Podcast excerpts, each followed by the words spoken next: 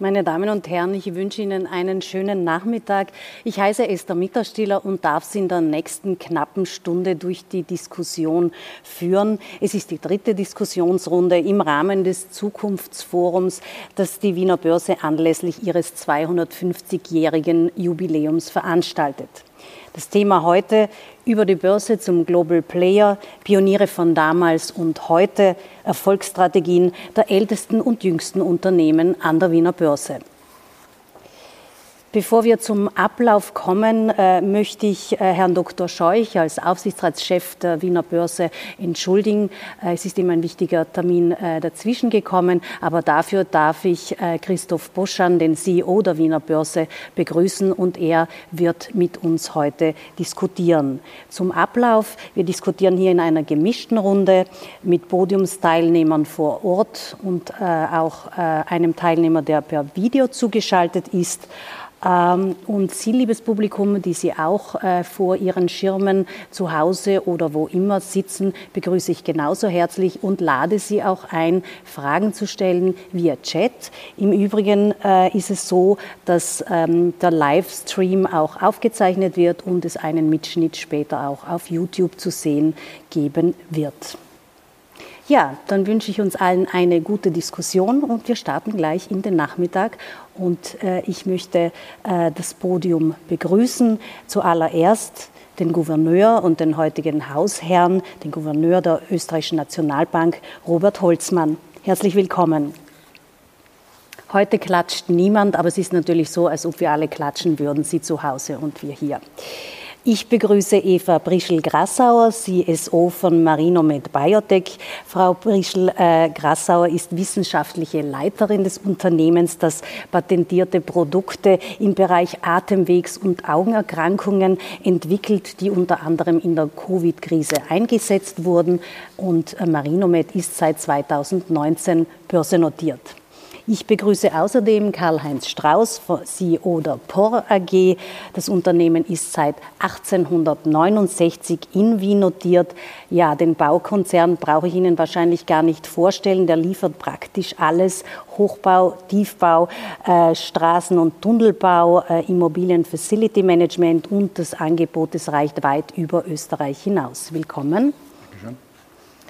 Ich begrüße per Video Norbert Haslacher, CEO von Frequentis. Vielleicht ist Herr Haslacher, können wir ihn zuschalten.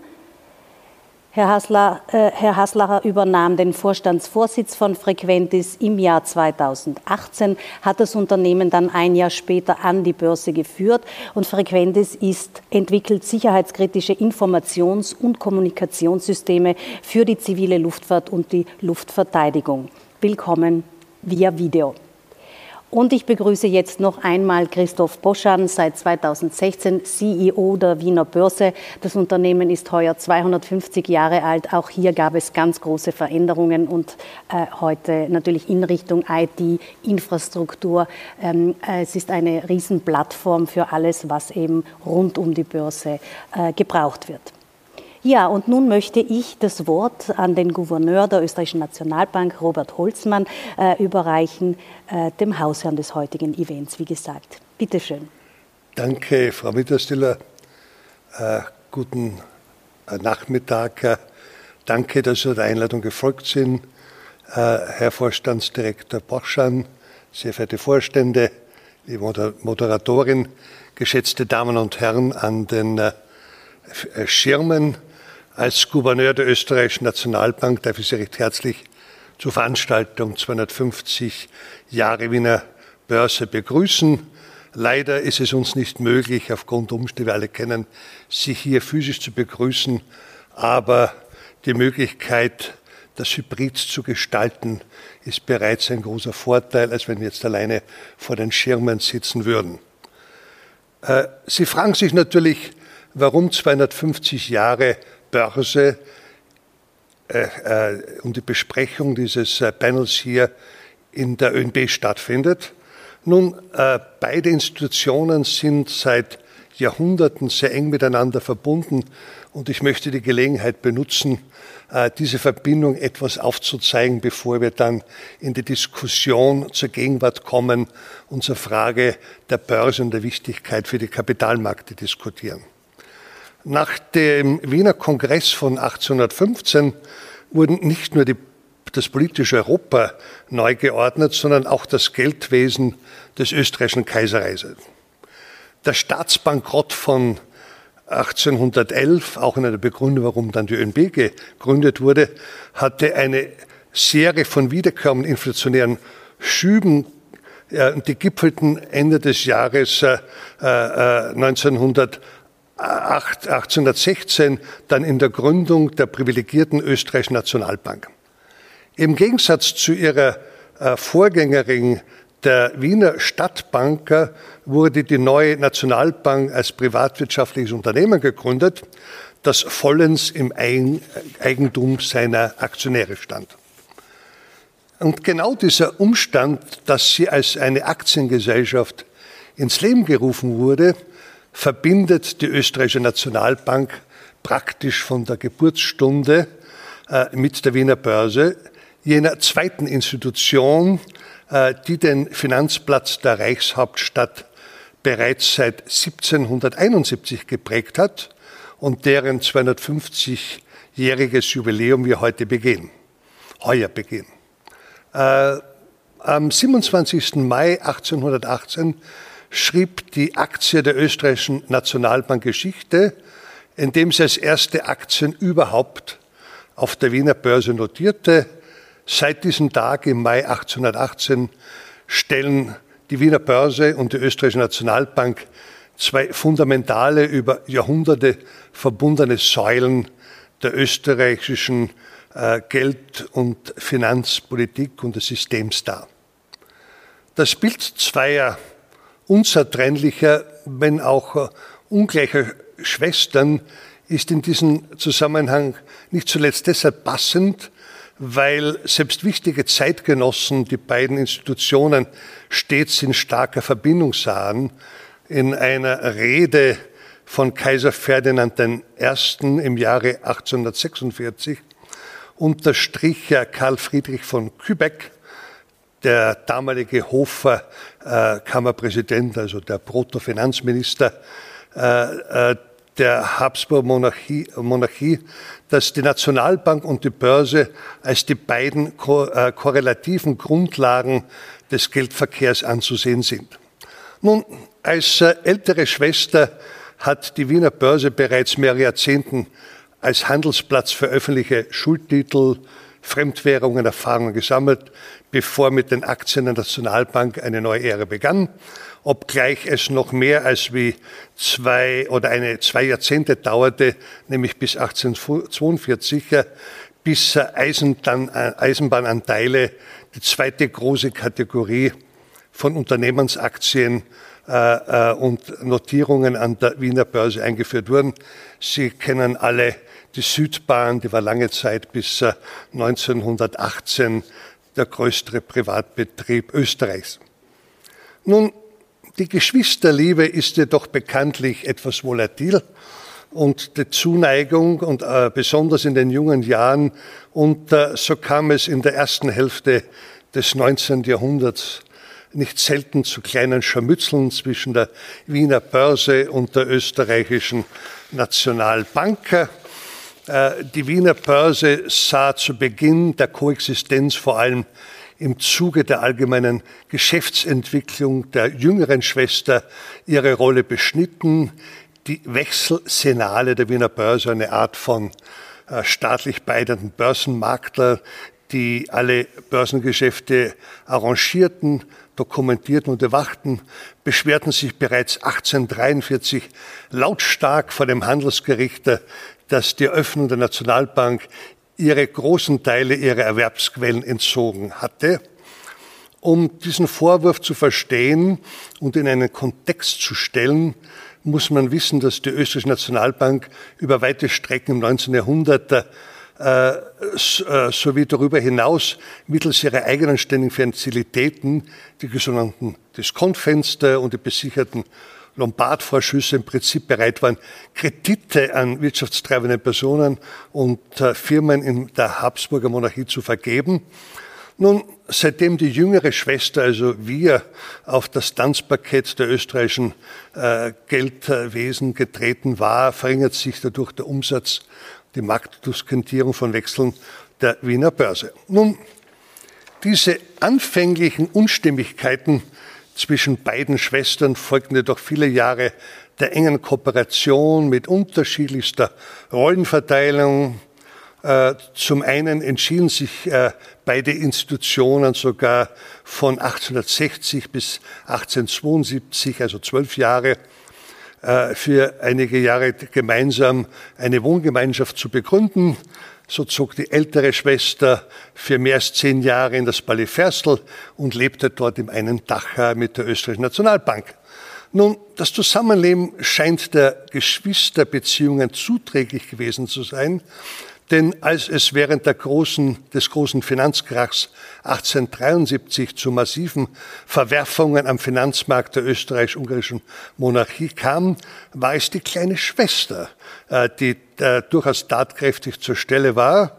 Und obwohl die Nationalbank bis zum Beginn des 20. Jahrhunderts Bedenken hatte, während der Finanzkrise als Länder of Last Resort aufzutreten, so bestätigt sie doch aus der heutigen Sicht recht unkonventionelle Maßnahmen, äh, sehr innovatives Krisenmanagement. Nun, durch diesen Beistand scheint die jüngere Schwester wesentlich zur Koordination des Finanzmarktes beigetragen zu haben und so schlimmere Folgen wie etwa Fire Sales an der Börse verhindert äh, zu haben. Äh, nun,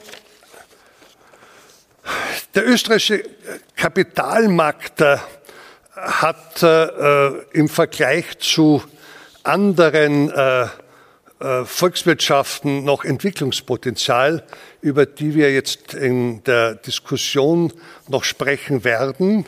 Und äh, ich möchte daher das nicht jetzt vorwegnehmen und abschließend und damit aufzeigen, dass die Verbundenheit der beiden Häuser, Börse und äh, die ÖNB, äh, und auch im Ausblick auf die kommende äh, Publikumsveranstaltung ein gutes Beispiel dafür ist, äh, wie alte Institutionen auch noch heutzutage ihre Berechtigung haben und in guter Kooperation miteinander leben können und möchte mit diesem kurzen historischen Ausblick wieder an Sie, Frau Müttersil, zurückgeben. Danke sehr. Herzlichen Dank für diesen Blick in die Historie und wir gehen jetzt gleich in die nächste Runde, also in die erste Runde. Ähm, Herr Haslacher, können Sie uns kurz schildern, warum Sie an die Börse gegangen sind und äh, was Ihre Erfahrungen waren und sind? Ja, vorerst mal äh, herzlichen Dank für die Einladung und äh, liebe Grüße an alle Teilnehmerinnen und Teilnehmer. Ähm, ich glaube, bei uns ist die Geschichte ein bisschen anders vielleicht als bei anderen Unternehmen, weil ähm, wir sind ja immer noch äh, ein Familienunternehmen, das halt eben jetzt börsennotiert ist. Und äh, von Seiten der Eigentümerfamilie, der Familie Badach, äh, der IPO ja als quasi optimaler Weg für die Transformation vom Inhaber zum managementgeführten Unternehmen gesehen. Und dahinter steht natürlich auch weiterhin ein starkes Commitment der Eigentümerfamilie äh, zur Fortsetzung dieser nachhaltigen geschäftlichen Entwicklung. Und damit war die Notiz an der Wiener Börse äh, nur logisch und auch richtig. Und der Zugang zum Kapitalmarkt äh, bietet der Frequentis natürlich eine zusätzliche Finanzierungsvariante äh, in Ergänzung zu Fremdkapital, welches wir ja nur sehr überschaubar einsetzen. Äh, und in Summe verfügen wir ja als eine hohe Net, als, äh, haben eine hohe Netto-Liquidität, sind also Net Cash und auch dank des Börsengangs über eine Eigenkapitalquote von 41 Prozent. Aber insgesamt führt eine Börsennotierung zu erhöhter österreichweiter und internationaler Sichtbarkeit. Das ist für uns ganz wichtig. Auch Transparenz und Öffentlichkeit, äh, weil wir haben ja eine 97-prozentige Exportquote und damit ist es wichtig, international auch gesehen zu werden. Und was wir auch geglaubt haben in diesem Zusammenhang und sich auch herausstellt, ist, dass durch die regulatorischen Anforderungen und den Dialog äh, mit unseren Kapitalmarktteilnehmern und Investoren äh, es noch zu einer stärkeren Professionalisierung des Unternehmens äh, kommt als ohne Notiz. Und der letzte Punkt, was auch sicher ein Treiber war, ist ein wichtiger Aspekt für den Kernaktionär, dass wir dadurch auch eine Beteiligung der Mitarbeiterinnen und Mitarbeiter ähm, umsetzen konnten. Äh, dieses Programm haben wir letztes Jahr auch ins Leben gerufen und umgesetzt, womit wir 460 Kolleginnen und Kollegen, also jede vierte Mitarbeiterin zum Aktionär des Unternehmens machen konnten. Und das waren im Prinzip die wesentlichen Treiber für diesen Börsegang. Herzlichen Dank, Herr Haslacher. Ähm, Herr Strauß, ähm, ich habe es schon angesprochen, äh, Sie sind ja mhm. gefühlt mit Ihrem Unternehmen schon eine halbe Ewigkeit börsennotiert. Mhm. Äh, wie ist es denn bei Ihnen? Ähm, Sie haben äh, praktisch eben diese große Erfahrung. Äh, was braucht man denn da äh, eben, um immer wieder auch das Unternehmen da lebendig zu halten, auch am Kapitalmarkt? Äh, was ist Ihre Erfahrung? Also wir haben die Börsenotierung eigentlich seit unserer Gründung börsennotiert. Ich habe das gerade heute erzählt. Wir wurden da mit 200 Gulden 1869 notiert. Das ist ungefähr heute 6 Cent, entspricht 2,4 Millionen beim Kurs von rund 15 heute. Hat der Rendit seit damals auf heute bezogen 6,8 Prozent, also durchaus nicht unerfolgreich. Aber es ist natürlich ein Auf und Ab und die Börse hat dazu geführt, dass das Unternehmen 150 Jahre alt wurde. Nicht alleine, aber es hat sicher mitgeholfen, weil, äh, wie es auch bei Frequentis ist, man ist im Mittelpunkt, man steht, man ist öffentlich, man ist transparent und das muss man tun. Und äh, wir haben dann auch 2010 oder 11 noch einmal sehr deutlich und sehr ganz genau untersucht, was sind eigentlich die Vorteile an der Börse zu bleiben oder geht man an der Börse weg. Und die Entscheidung ist eigentlich eindeutig in die Richtung gefallen, dass wir an der Börse bleiben. Zeigt sich auch, dass es die richtige Entscheidung war, dass äh, wir Zugang zu Finanzmitteln hatten in Zeiten, wo das für unter Banken oder ähnlichen Themen nicht leicht möglich war. Äh, die Öffentlichkeit und die Transparenz, die man hat, zwingt einem auch dazu, sehr professionell zu sein. Man kann es nichts verstecken oder ähnliche Themen tun oder in die Länge schieben. Man ist gezwungen, ad hoc zu reagieren äh, sauber zu sein und das ist auch, was dem Unternehmen nicht schadet. Das macht den erhöhten Aufwand, Kosten äh, äh, mehr als weg. Und die POR war immer führend an der Wiener Börse. Wir sind ja das älteste Unternehmen an der Wiener Börse. Wir haben die ersten Unternehmensanleihen äh, gemacht in Österreich an der Wiener Börse. Wir haben Hybridkapital. Wir waren die Ersten, die die Skriptdividende eingeführt haben, eine Möglichkeit, wieder Dividenden zu reinvestieren äh, in eigene Boraktien. Mitarbeiterbeteiligungsmodelle gehen leichter. Also das hat schon viele Vorteile, aber man ist sehr breit aufgestellt, alle Möglichkeiten im Finanzbereich. Und ich bin nach wie vor immer ein großer Fan davon, transparent, offen und direkt zu sein.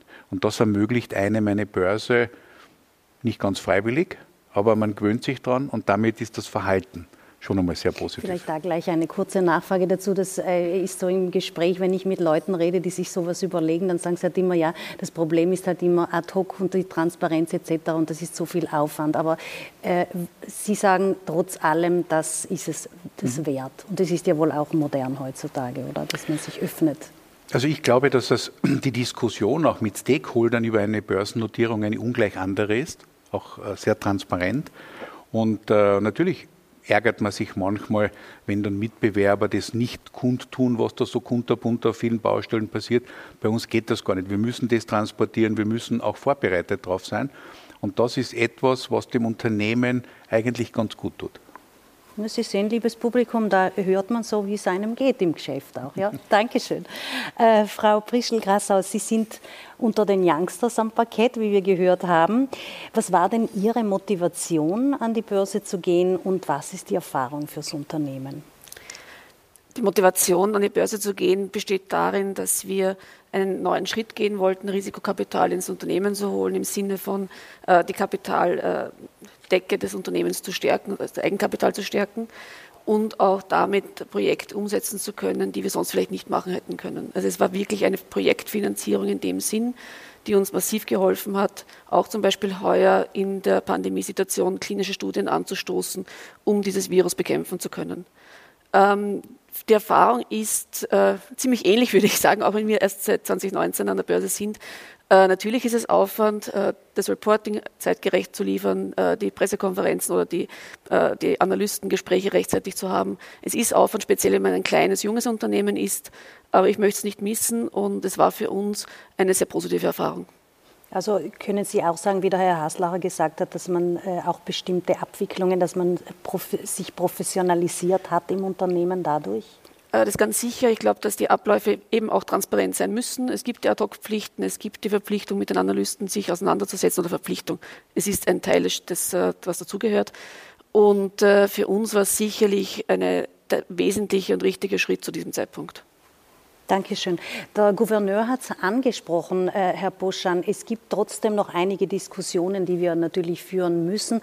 Und äh, die Börse hat eine, eine, sehr wichtige Rolle, auch volkswirtschaftlich. Wo sehen Sie denn das genau und wie würden Sie denn sagen, äh, Sie sind ja der beste Verkäufer der Börse, wie würden Sie denn sagen, äh, was würden Sie zu den Unternehmen sagen, die eben noch nicht notiert sind, die sich vielleicht noch nicht ganz nach vorne trauen? Warum sollten Sie das unbedingt machen? Ich glaube, das Schöne an der heutigen Runde ist, dass durch die eben angesprochenen Emittenten das Wesentliche bereits gesagt ist. Deswegen bleibt mir tatsächlich nur die Rolle, das vielleicht nochmal zusammenzufassen. Es ist schlicht so, dass unter den verschiedenen Möglichkeiten der Unternehmensfinanzierung es kein anderes Instrument gibt, was in dieser sehr erfolgreichen Art und Weise drei Dinge kombiniert. Kein anderes Instrument wird Ihnen mehr Finanzierung bei gleichzeitig größerer Sichtbarkeit und einem positiveren Beitrag ja, zur, zur Ordnung des Unternehmens äh, bereitstellen. Zum Ersten zur Finanzierung. Die Alteigentümer suchen einen Exit oder Teilexit. Sie wollen ihre Finanzierung auf breitere Füße stellen.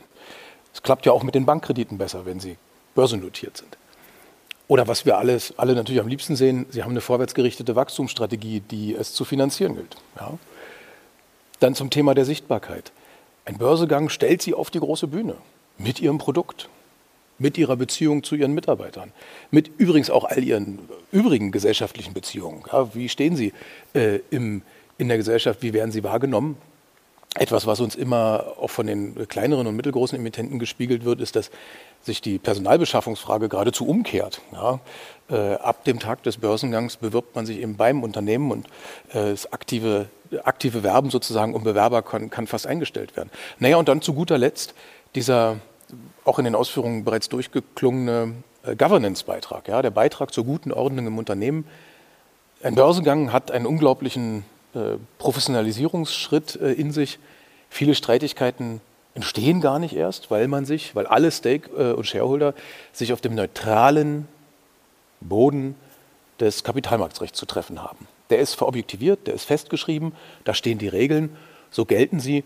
Und äh, das betrifft also die ganze Bandbreite der möglichen Streitigkeiten im Unternehmen, von Familienstreitigkeiten, äh, Stiftungsstreitigkeiten, was man nicht alles da so kennt. Das ist dem börsegelisteten Unternehmen weitgehend fremd. Und diese drei Haupt Aspekte, Finanzierung, Sichtbarkeit, gute Ordnung, die können Sie jetzt kalibrieren, wie Sie wollen. Für den einen Emittenten steht die Kapitalbeschaffung im Vordergrund, für den anderen Emittenten steht äh, der stabilisierende Governance-Faktor im, im, Vordergrund. Und das ist das, was, glaube ich, die unglaubliche äh, ja, Flexibilität und äh, den Erfolg des Börseprodukts ausmacht. Und das ist auch wichtig für die gesamte Volkswirtschaft. Ja, das können Sie natürlich jetzt dann einmal noch, noch, noch spiegeln. Wir haben uns ja jetzt nur beschäftigt mit der Frage der Vorteile für die, äh, für die Unternehmen. Aber natürlich, klar, im Kern jeder sozialstaatlichen Ordnung steht das private Unternehmertum was zu verteilen ist, muss zunächst erwirtschaftet werden. Und deswegen rückt natürlich äh, die Börse auch da ins Zentrum. Und jede politische Ordnung sollte natürlich bestrebt sein, seine Ertragsbasis so äh, äh, umfangreich wie möglich zu gestalten, damit auch was zum Verteilen da ist. Ich glaube auch, dass die Börse in diesem Zusammenhang eine wahre Wohlstandsverteilungsmaschine sein kann, einfach mit dieser direkten Beteiligungsmöglichkeit jedes einzelnen Bürgers. Ja, eben nicht nur vom wirtschaftlichen Erfolg teilzuhaben durch die sozialstaatliche Umverteilung, sondern jeder Bürger kann barrierefrei Investor werden bei den heimischen Unternehmen. Die ausländischen Investoren erkennen das übrigens äh, über alle Maßen. Ja, ich wollte gerade sagen, äh, äh, jetzt ist die Quote aber immer noch etwas gering, oder? Was die Aktien anspricht im österreichischen Volk, sagen wir mal so, oder? Ja, das hört man immer wieder. Immer, wenn wir genauer hinschauen, glaube ich, äh, gleich die österreichische Aktionärsquote der, die wir nun mal sehen in, in Mitteleuropa. Es kann auch nicht anders sein bei äh, den äh, entwickelten äh, Marktwirtschaften. Aber natürlich ist da insbesondere im äh, Vergleich zur Schweiz und insbesondere im äh, Vergleich zu Großbritannien und Amerika unglaublich Entwicklungspotenzial vorhanden. Und ja, es ist auch richtig, dass wenn die internationalen Investoren die Güte der österreichischen Unternehmen sehr erkennen, und sie sind unsere größte Investorengruppe, ähm, dass sich tatsächlich natürlich noch kein Kapitalmarkt erfolgreich entwickelt hat, ohne äh, stabile, wachsende, äh, substanzielle nationale Investorenbasis. Und das ist schon ein politischer Auftrag, äh, wofür es politische Grundsatzentscheidungen auch braucht. Dazu kommen wir danach noch äh, im Besonderen. Herzlichen Dank. Ähm, ja, wir haben schon äh, das Stichwort Eigenkapital gehört. Das würde ich jetzt auch gerne noch in einer nächsten Runde vertiefen. Herr Gouverneur, wie sieht denn da die aktuelle Situation aus und welche Maßnahmen brauchen wir Ihrer Meinung nach, um eben das Eigenkapital zu stärken? Nun, ein Befund dafür ist äh, wie so oft etwas gemischter. Wir haben, was das Eigenkapital von Unternehmen generell anbelangt, in Österreich, wenn man die Daten hernimmt, die jüngsten 2008, 2018, die Eigenkapitalsquote ist in Österreich von 32 auf 40 Prozent gestiegen und liegt damit, äh, wenn man so will, im guten europäischen Durchschnitt jetzt. Das ist sehr gut. Was wir jetzt wieder erleben, ist die Frage, äh, wie sehr die Krise das Eigenkapital wieder gesenkt hat. Äh, und hier wurde durch verschiedenste Maßnahmen versucht, das auszugleichen, aber als eine Überbrückungsmöglichkeit, nicht als eine langfristige Möglichkeit. Äh, wenn man sich anschaut, äh, die, das Eigenkapital, wer gewissermaßen führt das Eigenkapital in Österreich her oder wer finanziert mit seinem Kapital den österreichischen Kapitalstock, hier zeigt sich leider das nicht, und es wurde angeführt, sehr positiv zu sehen, dass wir gut angesehen sind, aber es bedeutet, dass äh, naja, weit über 40 Prozent des Kapitals aus dem Ausland kommt, nicht von hier, aus dem Ausland. Äh, die zweite Gruppe sind dann, wenn man so will, die, äh, die Stiftungen und die sehr reichen Individuen. Dann haben wir den Staat dabei und eine sehr kleine Gruppe nämlich zwei Prozent des Eigenkapitals, kommt von institutionellen Investoren. Und das ist genau der Grund, warum in Österreich die Aktienfinanzierung so gering ist, weil die, diese Menge der Investoren, die typischerweise über Pensionsfonds kommen. Nicht? Die Pensionsfonds aggregieren individuelle Sparen und erlauben es dann, äh, durch Investitionen, aber in einer risikoteilenden Form einzusteigen. Und diese Finanzierungsformen ist, in Österreich sehr, sehr gering. Und das verursacht, dass auf der einen Seite das Spareingebot in diesem Maße sehr gering ist, aber auch natürlich dann, äh, weil das Sparangebot sehr gering ist, äh, die Nachfrage der Unternehmen sich auf andere Finanzierungsformen ausweicht.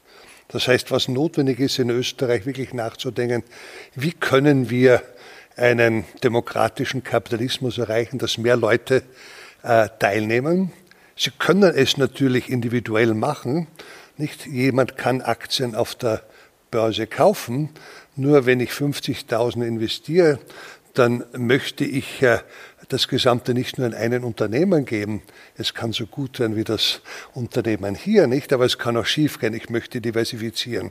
Und wenn ich ein kleiner, äh, ein kleiner Anbieter bin, möchte ich diversifizieren und dazu brauche ich entsprechende Institutionen, die für mich im Sparen die Diversifikation äh, äh aufnehmen. Und dann brauche ich natürlich auch Unternehmen, die geneigt sind, die Veröffentlichungsvorschriften, diese Disziplin, die der Kapitalmarkt verlangt, auch auf sich zu nehmen und dann die beiden zusammenzuführen.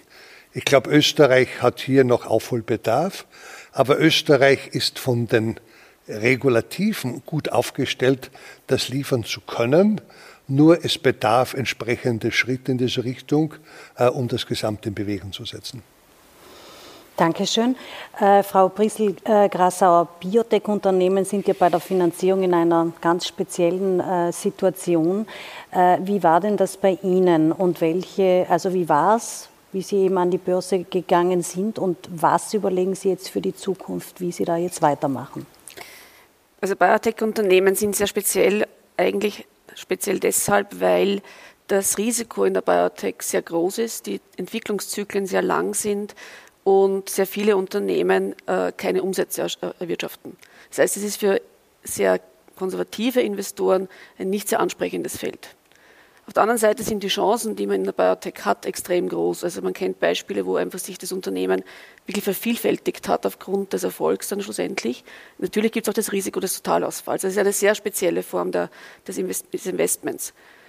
Ähm, die die Börsennotierung war ja eigentlich das, das Ende der ganzen Investierungszyklus. Man muss eigentlich am Beginn anfangen und typischerweise beginnt ein Biotech-Unternehmen auch in Österreich mit einer Seed-Finanzierung, die durch den Staat äh, zur Verfügung gestellt wird. Das war auch bei uns der Fall. Äh, wir haben dann ähm, relativ rasch einen Investor gefunden, der das Unternehmen auch bis heute noch begleitet. Und dazwischen haben wir einen Schritt ausgelassen als Marinomed. Also üblicherweise gibt es dann die Venture-Kapitalfinanzierung für Biotechs wo spezialisierte Venture-Fonds in Unternehmen investieren und dann kommt es entweder zu einer Übernahme oder zu einem Börsengang. Und wie gesagt, die Venture-Phase haben wir ausgelassen und haben uns dann nach einer Wandelanleihe relativ ähm, zügig dann auch Richtung Börse bewegt, Richtung Notierung im, im Prime Market und auch ganz bewusst dafür entschieden, weil es für uns das optimale Instrument war. Und würden Sie diesen Weg auch anderen Unternehmen im Bereich äh, empfehlen? Oder äh, können Sie auch einen Tipp geben oder wo Sie sagen, da hätten wir vielleicht irgendwie was anders machen können? Also ohne arrogant klingen zu wollen, wirklich nicht, aber es ist äh, aus unserer Sicht wirklich optimal gelaufen, auch mit Unterstützung der Börse, mit Unterstützung der Banken auch der Anwälte. Also es war ein Weg, der schwierig ist natürlich. Es ist Aufwand, es ist ganz viel Aufwand, es ist eine Umstellung im Unternehmen.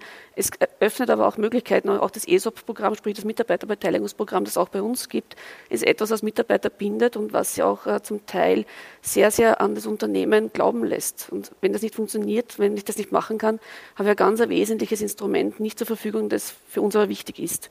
Das heißt, also ich glaube nicht, dass wir so ganz viele Fehler gemacht haben. Es gibt sicher Dinge, die man anders hätte lösen können.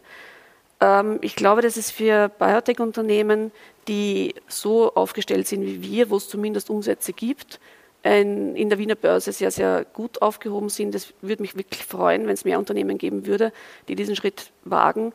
Muss nicht unbedingt auch Biotech sein, kann auch andere Hochtechnologie sein. Und äh, für uns, wie gesagt, war es optimal und äh, wir möchten es nicht anders haben.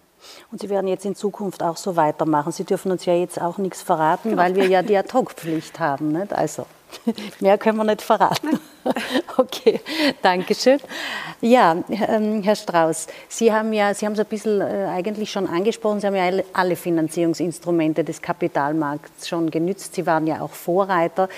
Ähm, was würden Sie denn aus Ihrer langjährigen Erfahrung einem Unternehmen empfehlen, das Kapital braucht? Naja, lange Kapital braucht war früher, weil das Thema Eigenkapital war. Lange war ja der Betriebsmittelkredit von den Banken für kleine und mittlere Unternehmen das Eigenkapital des Unternehmens, solange der war. Das hat sich ja mittlerweile auch durch schärfere Gesetze geregelt und man hat heute Finanzierungen.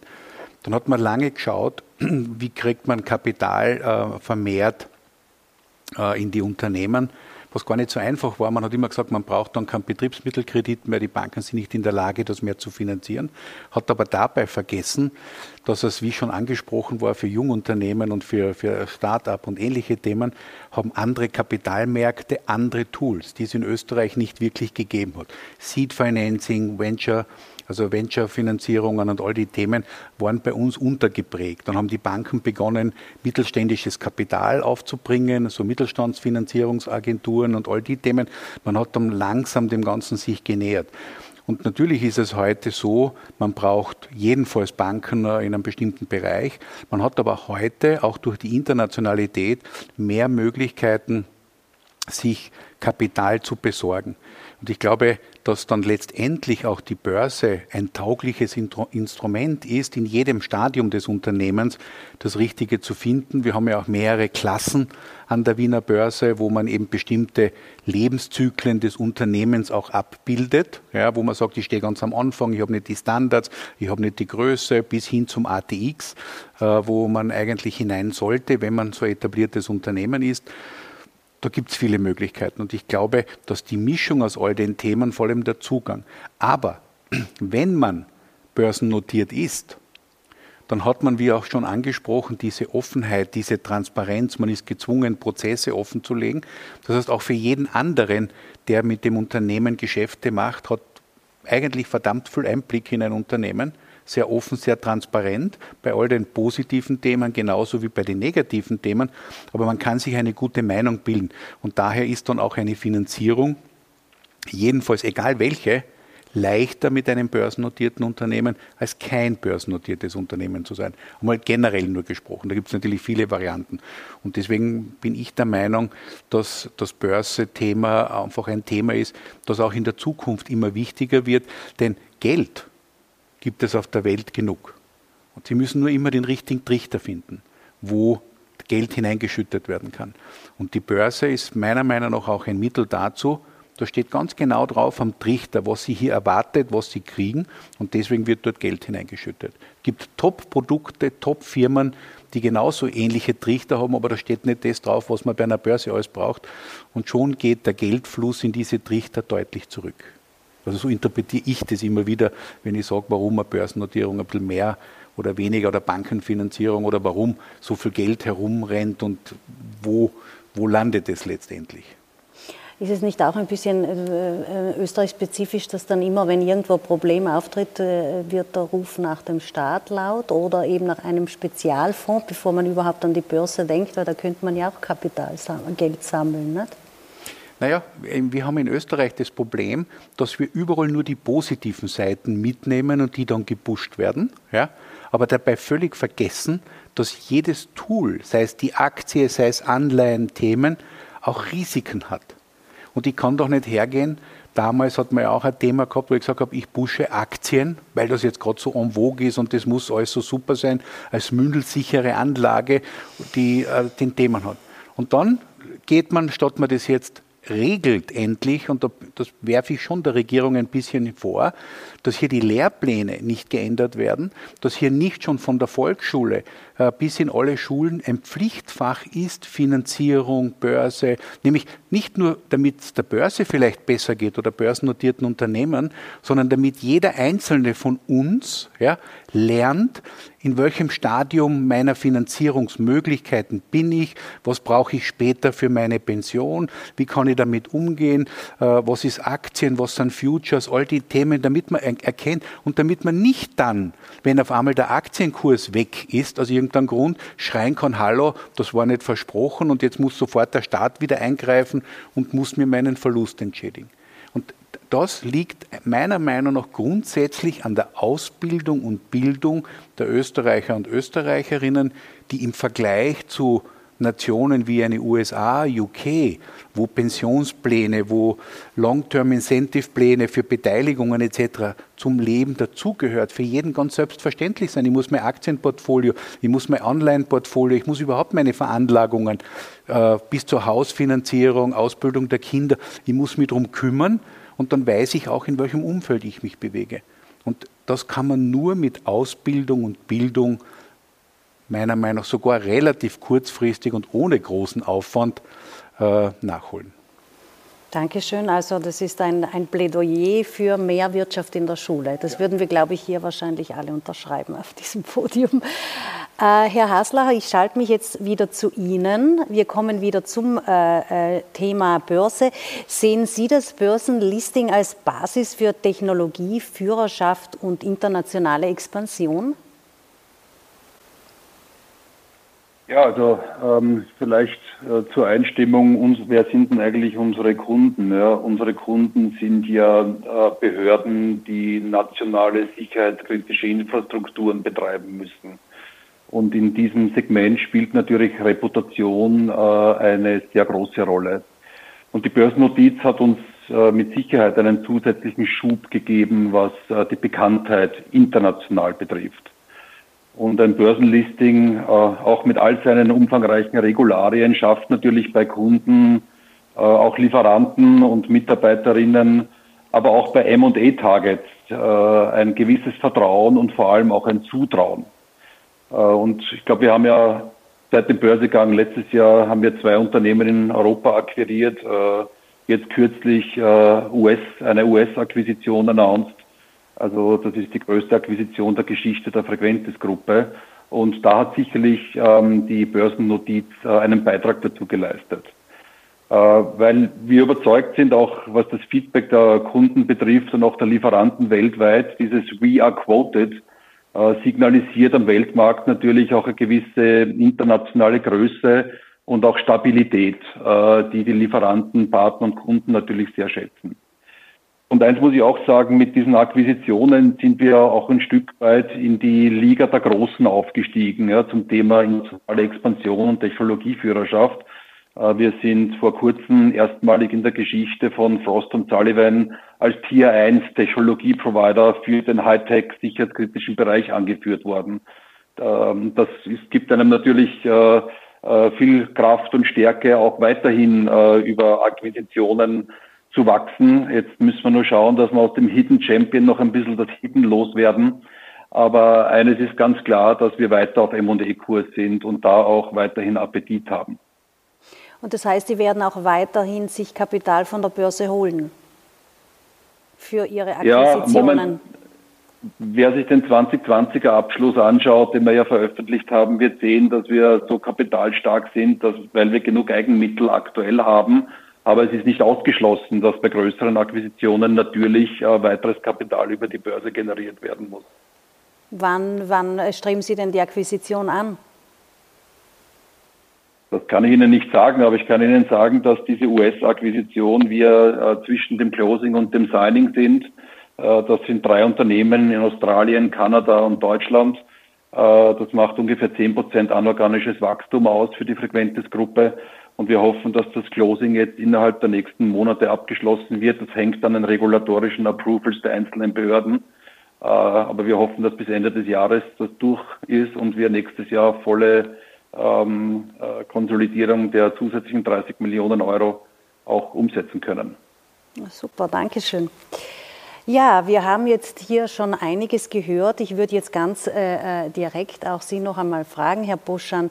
Ähm, ich glaube, es ist schon herausgekommen, auch in der Diskussion, es braucht doch einiges auch von Seiten der Politik. Wo sollte denn die Politik die Hebel ansetzen?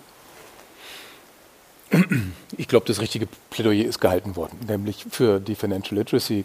Ähm, sowohl die Nationalbank äh, wie auch wir als Börse bemühen uns sehr um dieses Thema. Ja. Äh, wir haben als Wiener Börse bis zu 500 Veranstaltungen ähm, über einen sehr breiten Adressatenkreis, also von äh, Journalisten, Anlageberatern bis hin zu den äh, Schülern. Ich sage aber auch ganz deutlich, das Finanzbildungsthema ist ein Thema, das staatlich neutralisiert in die Bildungspläne gehört.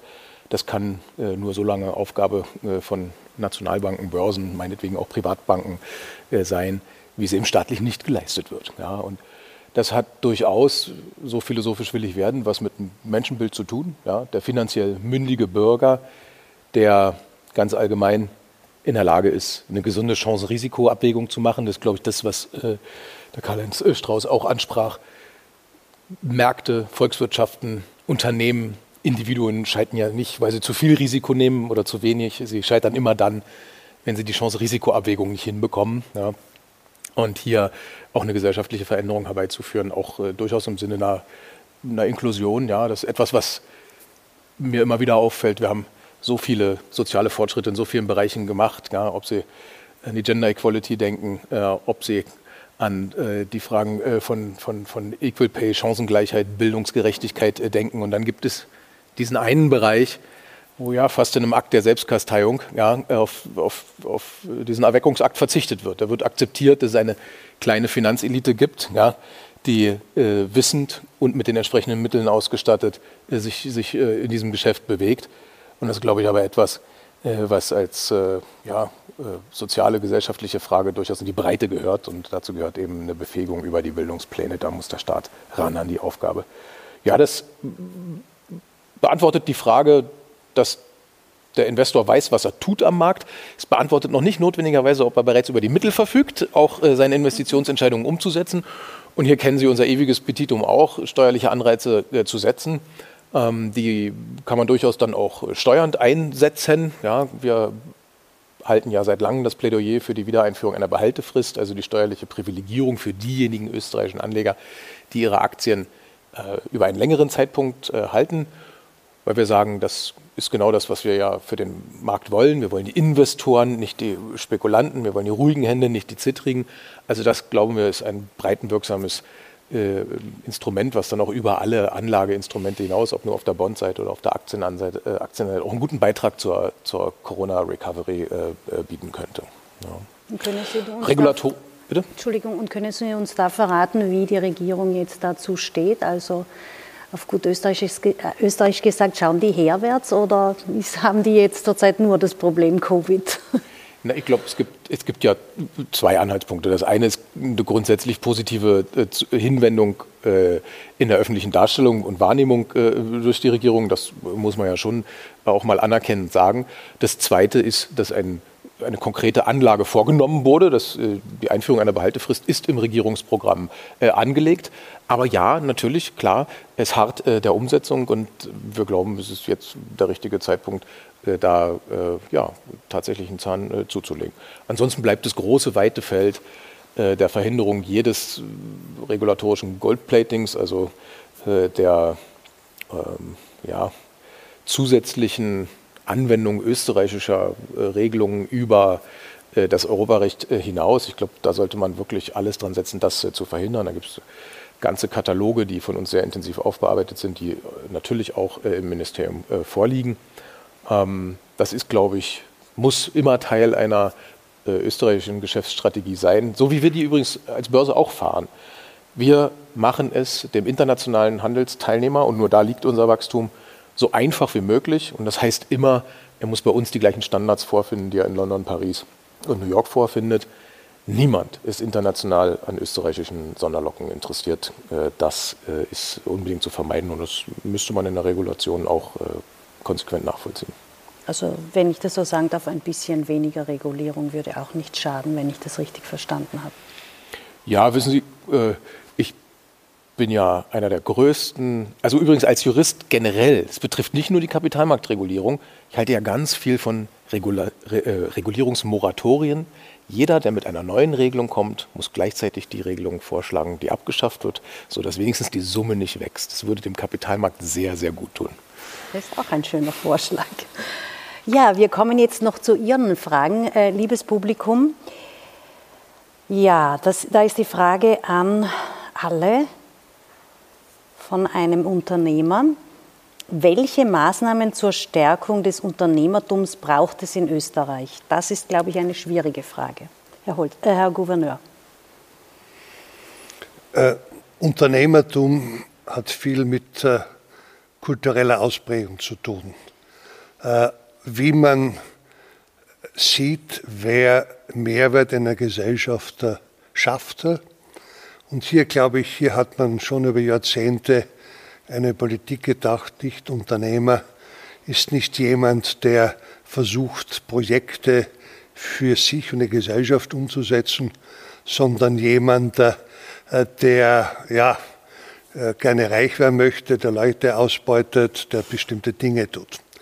Und ich glaube, dieser gesellschaftliche Wandel findet schon statt, muss aber stärker sein. Nicht? Der Unternehmer ist derjenige, dem es gelingt, durch sein Handeln unter Hinzuziehung von Arbeit wirklich Mehrwert zu schaffen.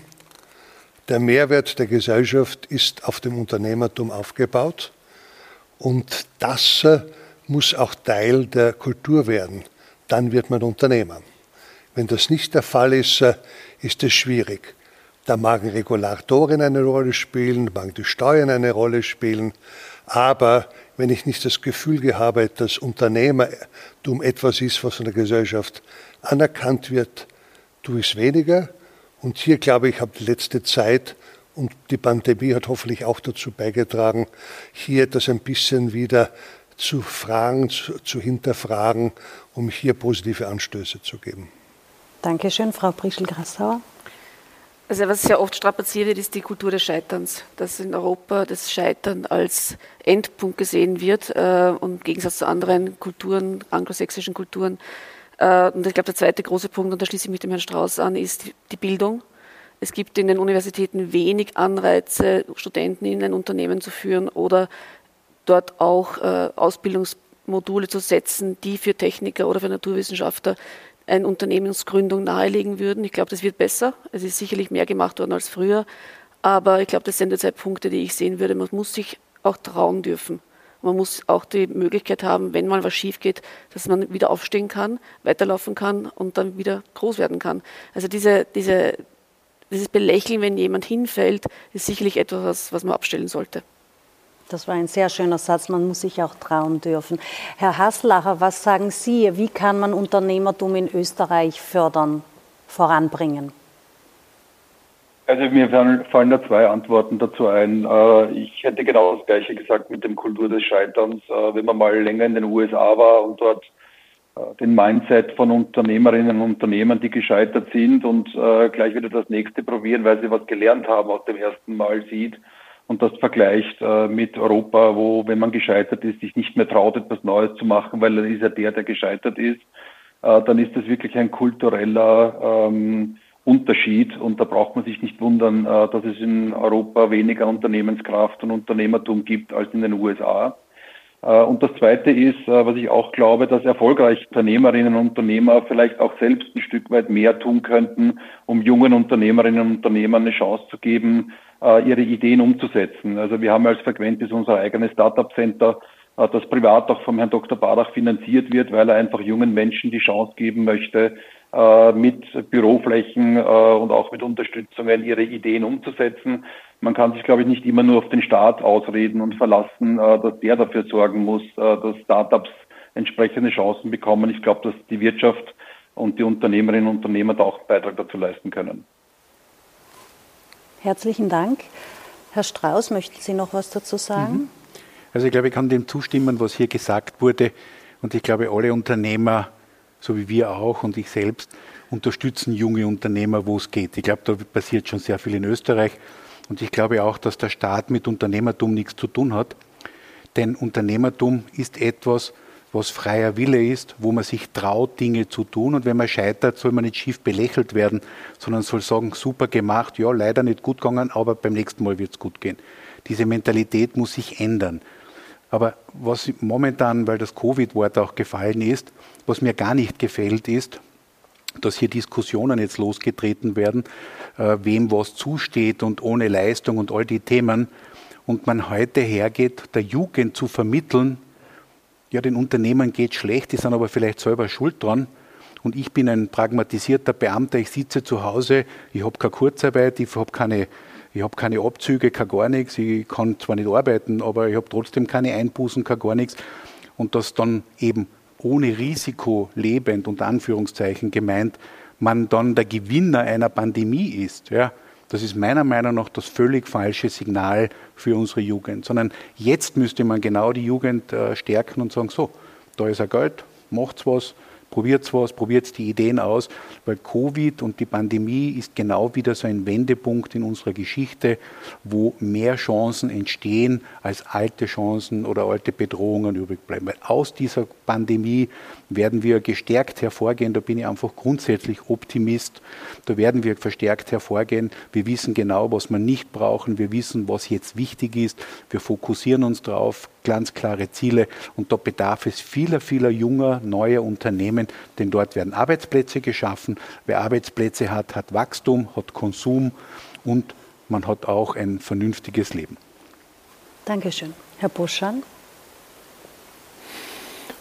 Ja, ich, es ist so viel Richtiges gefallen. Äh, ich es glaub, kommt es dann eh noch eine Frage für Sie extra noch. Es, aber ich fühle mich natürlich jetzt auch herausgefordert, was äh, dazu zu sagen. Schauen Sie, ich glaube, und vielleicht schließen wir den Kreis so. Der Gouverneur hat so schön angefangen, ähm, mit der gesellschaftlichen Anerkennung der Rolle des privaten Unternehmertums. Und das ist uns tatsächlich etwas abhandengekommen. Es ist der Wohlstandskern. Alles andere, jede einzelne sozialstaatliche Verteilung, die wir alle wollen und die richtig ist und wo wir große Erfolge erzielt haben in unseren westlichen Gesellschaften, alles das ist Ableitung des privaten Unternehmertums. Und die Wahrnehmung darüber hat sich völlig verschoben. Und es geht schon darum, ja, auch in den Bildungseinrichtungen zu vermitteln, dass vor dem Verteilen das Erwirtschaften kommt. So einfach ist das. Und ich glaube, das ist wirklich ein ganz gefährlicher Zug der Zeit, dass das äh, abhandengekommen, merken Sie an vielen Diskussionen beim bedingungslosen Grundeinkommen, weiß jeder, wem es warum, wie damit besser geht. Niemand redet über die zur Verfügungstellung äh, der Mittel, jedenfalls die dauerhafte Verfügung. Einmalige Enteignungen kommen dann immer ins Spiel. Ja. Ich wünsche mir deswegen ganz klar eine Welt, wo jeder österreichische Politiker, so wie jeder Politiker in der westlichen Welt überhaupt, äh, im Wahlkampf ähm, zwei einfache Fragen beantworten kann. Erstens, wie viel Wirtschaftswachstum streben Sie in Ihrer Legislaturperiode an und was sind die drei Hauptmaßnahmen, äh, die zu diesem Wirtschaftswachstum beitragen werden? Ich schwöre Ihnen, derzeit kann die Mehrheit der Politiker diese Frage nicht beantworten.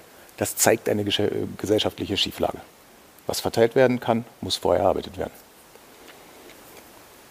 So, und jetzt hätte ich noch eine Frage an Sie dazu passend. Ähm, was bietet die Wiener Börse für KMUs? War die Frage aus dem Publikum ein Zugangssegment, äh, den Direct Market und den Direct Market äh, Plus. Äh, ein sehr einfach gestricktes Segment mit sehr verhaltenen Zulassungsvoraussetzungen. Im Wesentlichen sind das eigentlich nur drei Bedingungen. Sie müssen als Aktiengesellschaft inkorporiert sein. Sie müssen einen gewissen eine gewisse Anzahl von Aktionären nachweisen können, die also eine gewisse Handelbarkeit der Aktien dann begründen können. Und äh, dann rufen Sie uns äh, bitte an und wir reden über Ihren Fall konkret und äh, versprechen Ihnen ein Feedback über die Börsenfähigkeit innerhalb von 48 äh, Stunden. Das ist das Angebot äh, an KMUs, das äh, auch immer umfangreicher genutzt wird. ich glaube, wir hatten heuer allein hier to date drei Zugänge, letztes Jahr fünf und das wird mehr und mehr. Rufen Sie uns an, lassen Sie uns darüber sprechen. Ja, und Sie sehen, äh, wir haben ja auch zwei Beispiele von Unternehmen dabei, die sozusagen als Youngsters hier waren und Sie haben auch sehr Positives äh, zu äh, berichten gehabt. Ich finde, wir hatten hier eine sehr gute Diskussion. Wir sind sehr weit gekommen. Wir sind sogar in die Schule reingekommen, von den Finanzierungen her, was wir denn alles auch brauchen. Ähm, das ich sage immer, Wirtschaft ist alles und es hängt alles zusammen und genau das, finde ich, ist hier auch aus dieser Diskussion hervorgegangen. Ich bedanke mich bei der Teilnehmerin, bei den Teilnehmern äh, des Podiums, auch bei Ihnen, Herr Hasler, dass Sie zugeschaltet waren ich bedanke mich bei Ihnen, liebes Publikum. Ich hoffe, Sie hatten ähm, einen Erkenntnisgewinn aus der Diskussion. Ich glaube, es ist sehr viel eben an äh, Themen hier angefallen und ähm, auch sehr spannende Themen, wohin es gehen sollte. Ich sage Ihnen allen heute Danke fürs Dabeisein. Machen Sie es gut und nehmen Sie wieder teil an den nächsten Gesprächsrunden der Wiener Börse. Das Jahr hat noch einiges, einige Monate vor sich und ich glaube, auch die Wiener Börse wird Sie wieder einladen. Dankeschön. Auf Wiedersehen.